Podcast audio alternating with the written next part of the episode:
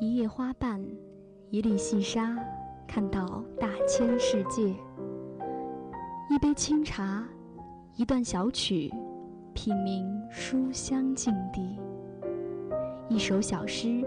几句真言，领略人世百态。选择自己喜欢的，喜欢自己选择的。相关阅读，阅读相关，让声音更好听，让耳朵更乐意。选择读书吧，一起读书吧。Are you ready? Let's go.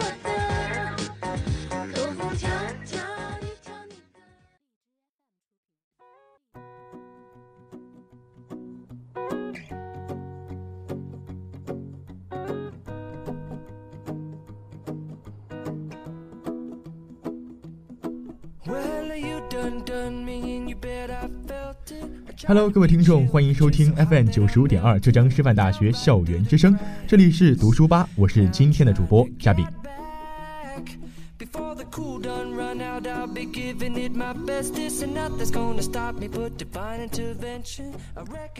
俗话说得好啊，新学期新气象。那大家经过了一个寒假的休息与调整，相信已经是元气满满的投入到这个新学期的学习以及各项活动当当中去了吧？那其实呢，这也是九五二本学期的第一次播音，所以呢，嘉宾也是非常高兴可以与大家相遇在今天的这一期的读书吧。那本期读书吧将给大家带来怎样精彩的内容？比如说推荐怎样啊精彩的好书，又给大家带来怎样精彩的资讯呢？我们一起来到今天的读书吧吧。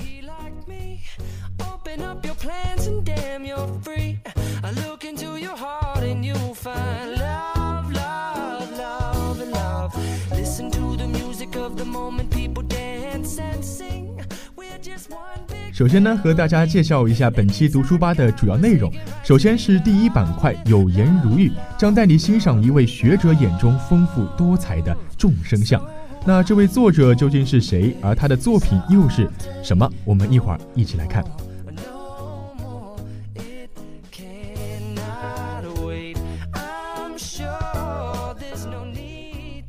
接下来来到第二板块“疏通有道”。那本期节目将给大家带来三本新书，分别是我的天才女友、山之四季、多拉布吕带这三本书。那这三本书有怎样优秀和有意思的情节和内容呢？我们敬请期待一下吧。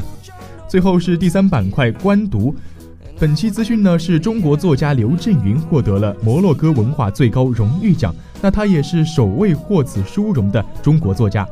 那一段音乐过后，我们进入今天的读书吧。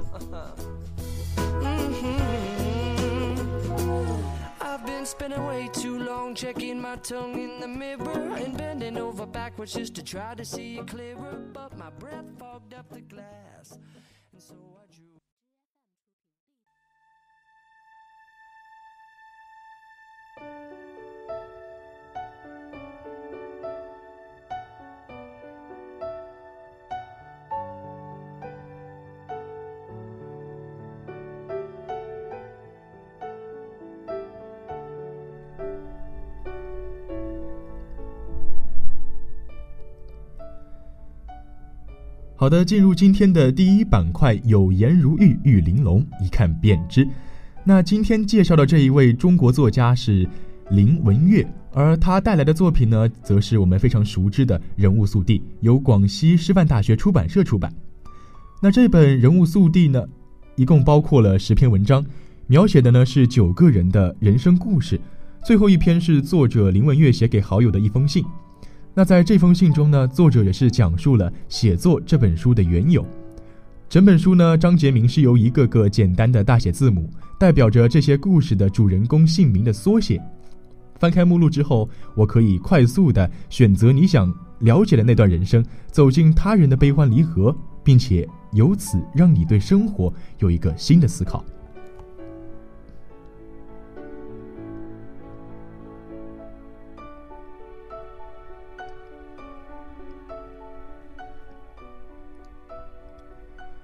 在书中呢，作者也是讲到自己从小对文学以及绘画就有着非常浓厚的兴趣，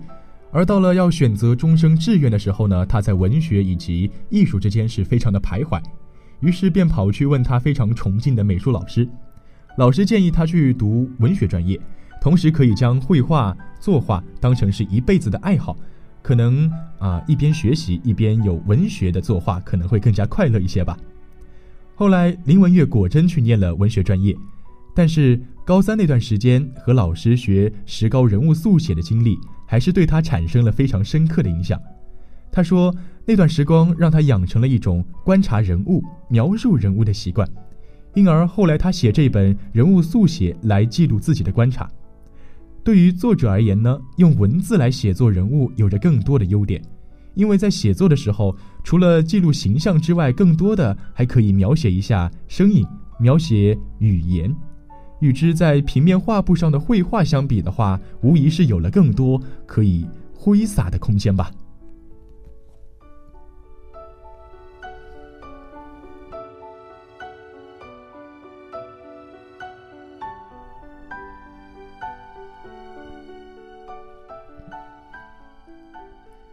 另外，在这本书中呢，最让嘉宾印象深刻的是那个被称为 G.L 的女孩子。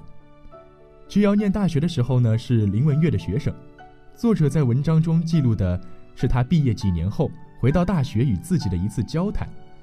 重逢的时候，G.L 的样子在作者笔下是这样的：他把头发剪得齐耳短，穿着一袭淡蓝的衣衫，黑色半旧的皮带背在后头，像是。最流行的学生模样。其实作者用的词语非常的简单，句子的结构呢也不是很复杂，但是我们往往可以清晰的看到一个女学生的形象就展现在我们眼前。蓝色和黑色的颜色搭配，更是让人感觉到了吉瑶的那种文静以及素雅吧。大概喜欢作画的人对色彩来说，总是会有一些异于常人的敏感吧。或许更重要的是呢。是因为林文月自己的心态更多的是那种平静并且非常满足的状态，所以嘉宾看完他整本书之后，感觉他笔下的一人一物都是那种非常相似的特征，就是有着美好而安静的色彩。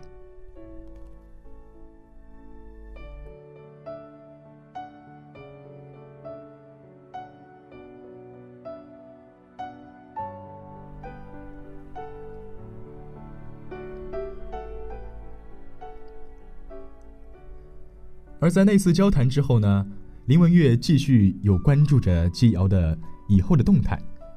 他说，在毕业之后，季瑶继续在文学这条路上往前走，但是他却觉得读的越多，越觉得害怕了。他好像一下子不知道自己是不是真正的适合走这条路。可能，呃，现在听的很多同学也有过这样迷茫的时候吧。像是我们在做完某个选择的时候，可能会对自己的选择产生。非常怀疑的态度，甚至是十分的后悔。那这种焦躁的情绪，有时会让我们感觉十分的不安。其实呢，林文月对他对他说：“无论是选择哪条路，其实都没有什么关系吧。但是选定了方向，就应该努力的走下去。”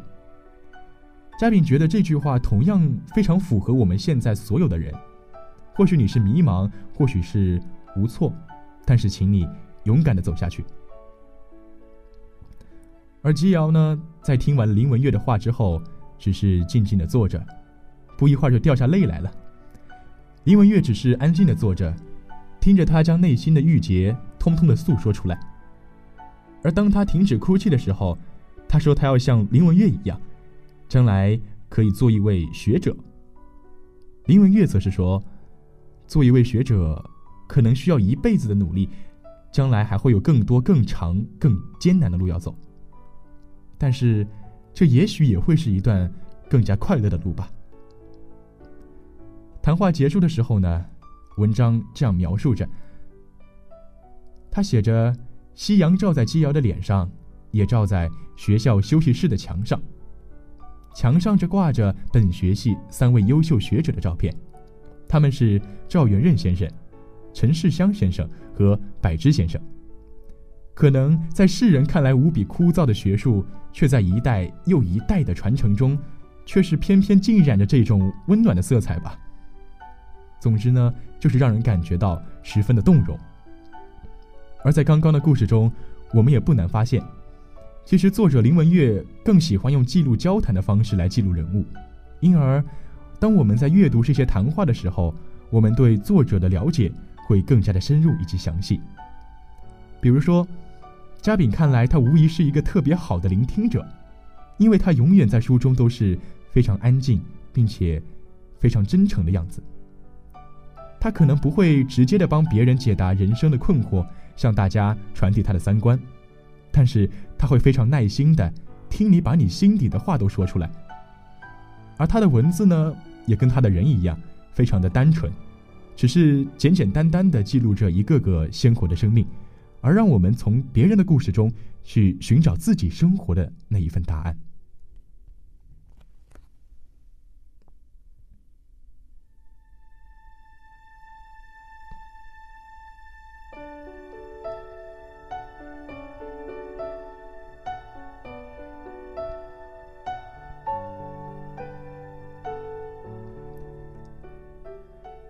或许林文苑的故事不会像其他小说那样精彩动人，情节跌宕起伏吧，但是其中所写到的故事所包含的，几乎是每个人都会经历到的迷茫以及困顿，同样的也会有那些欢欣以及平静的时刻，但是这些东西往往会让我们更加的动容，比如在内心焦躁不安的时候，不妨去读读他的文字，去看看他笔下日常的那些景色，听他用平静的语气。诉说着一段段不同的人生，而等我们回过头来的时候，可能我们眼前的那些困境、那些平静、那些乏味，也没那么可怕了。而等我们对现在的生活有着更加清醒的认识之后，我们就会听见内心的声音，然后就能活出我们自己想要的样子。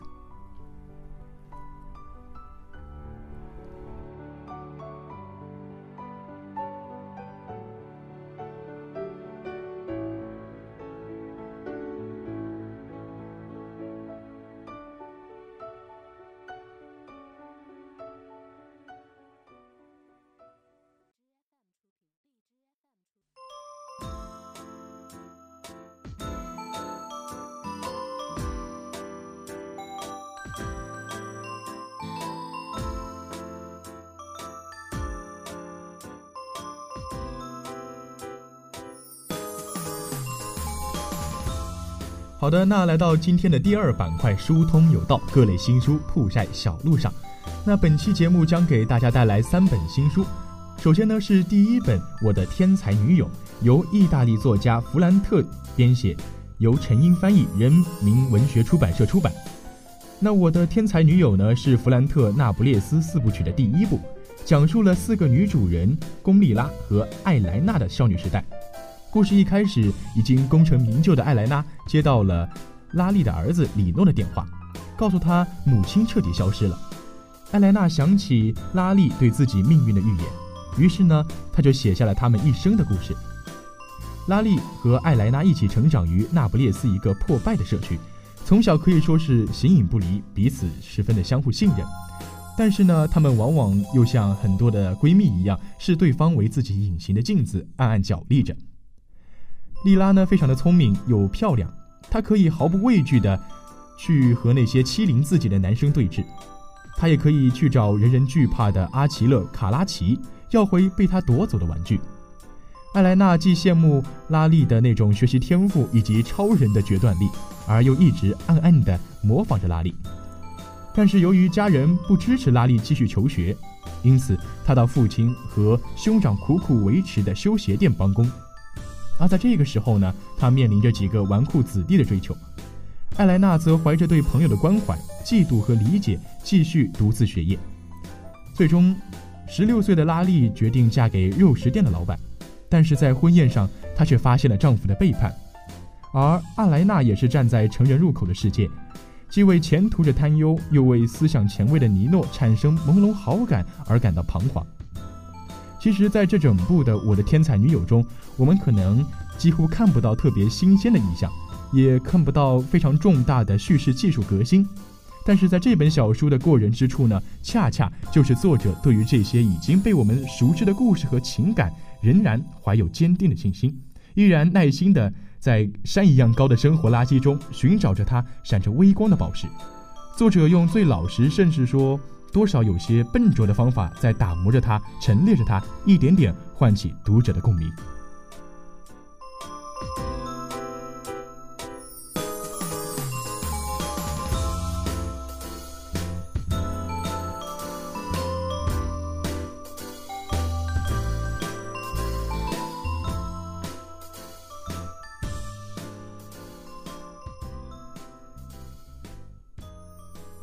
下面是由日本作家高村光太郎编写、王玉翻译、云南人民出版社出版的《山之四季》。其实，如果大家喜欢岩井俊二的《四月物语》《情书》和《小森林》这些书的话，你应该就会喜欢高村光太郎以及他的《山之四季》了。其实呢，为我们熟知的日本生活美学家松浦弥太郎最为推崇的诗人就是高村光太郎。高村光太郎呢，是日本大正昭和年间非常著名的诗人和雕刻家。他年轻的时候曾经游学欧美，是日本当时颓废艺术的前卫红人。他和文学家石川啄木，以及佐藤春夫和永井和风等人一起创办了杂志，引领着现代文艺的风潮。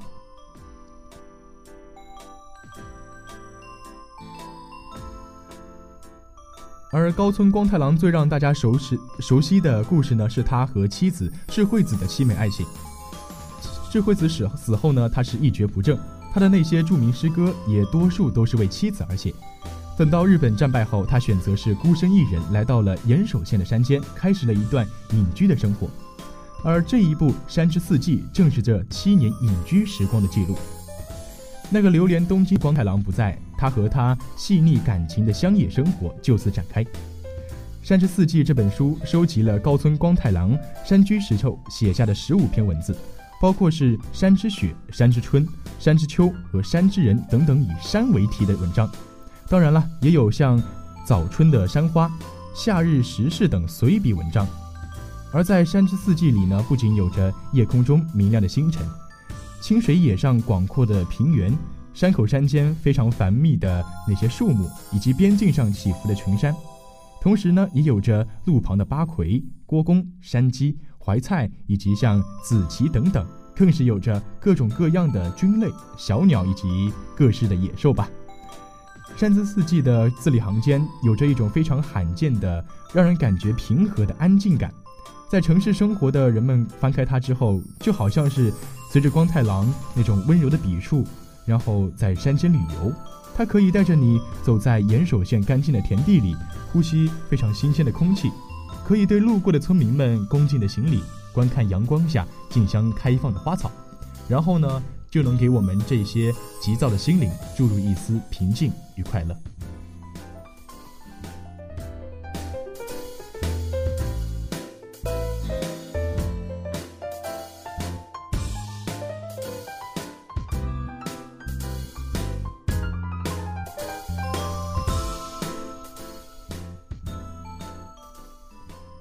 第三本新书《多拉布里代》由法国作家帕特里克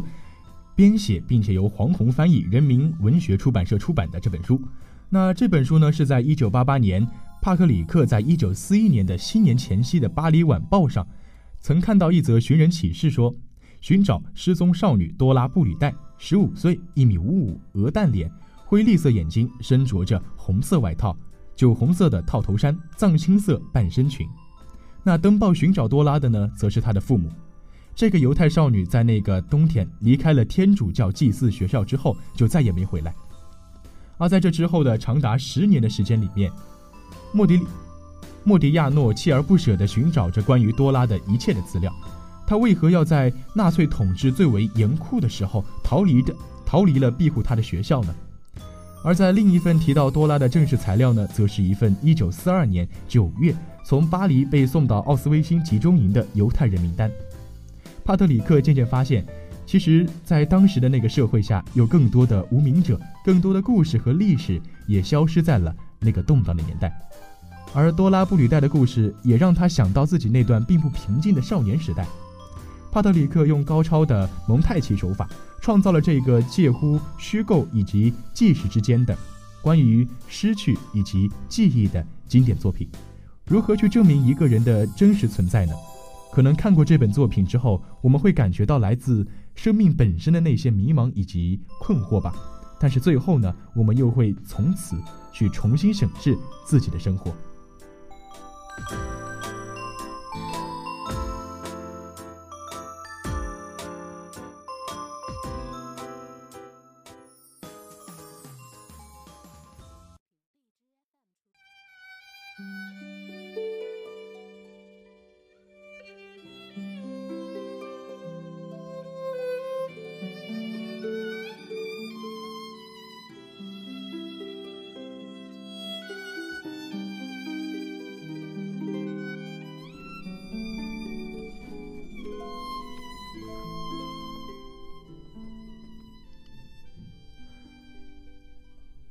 来到第三板块，观读有关于阅读，不止于读书。那本期资讯呢，将和大家介绍刘震云这一位首位中国作家获得摩洛哥文化最高荣誉奖的作家。那其实近年来，在作品走出国门、产生较大影响力的中国作家群中，刘震云先生可以说是较为突出的那一位了。他的多部著作呢，被翻译成阿拉伯语，并且也是在阿拉伯国家中广为流传，并且受到了一致的好评。在第二十三届卡萨布兰卡国际书展上，刘震云被摩洛哥文化部授予了国家文化最高荣誉奖，以表彰他的作品在摩洛哥和阿拉伯世界产生的巨大影响。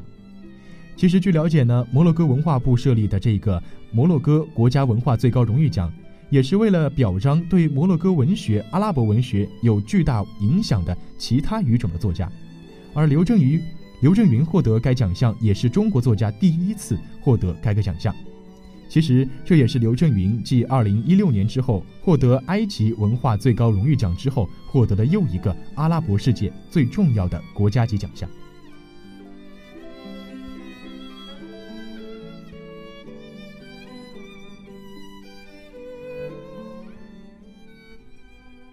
刘震云的小说呢，以幽默深刻被国内的读者所欣赏。而在国外，他也是不缺乏知音的，像是摩洛哥文化部给刘震云的颁奖词说：“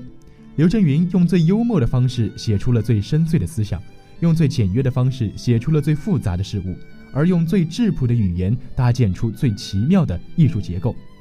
而在答词中说，刘震云则说：“他能获得该奖，应该感谢他作品的阿拉伯语翻译者，是他们把他的作品带到了摩洛哥以及阿拉伯世界。”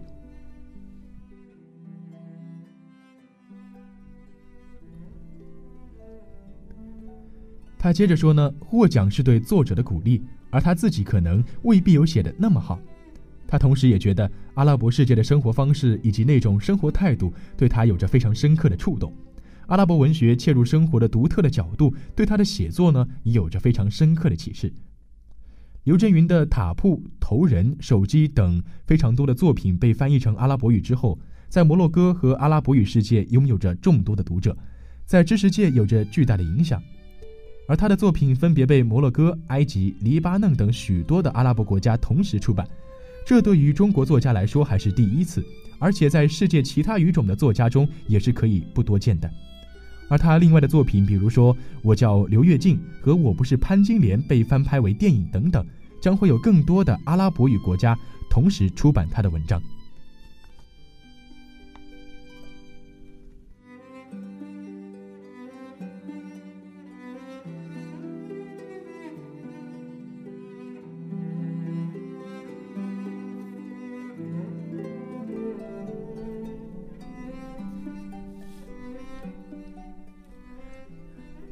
好的，那以上呢就是本期读书吧为大家带来的全部内容了。那我是今天的主播嘉宾，我们下期不见不散，拜拜。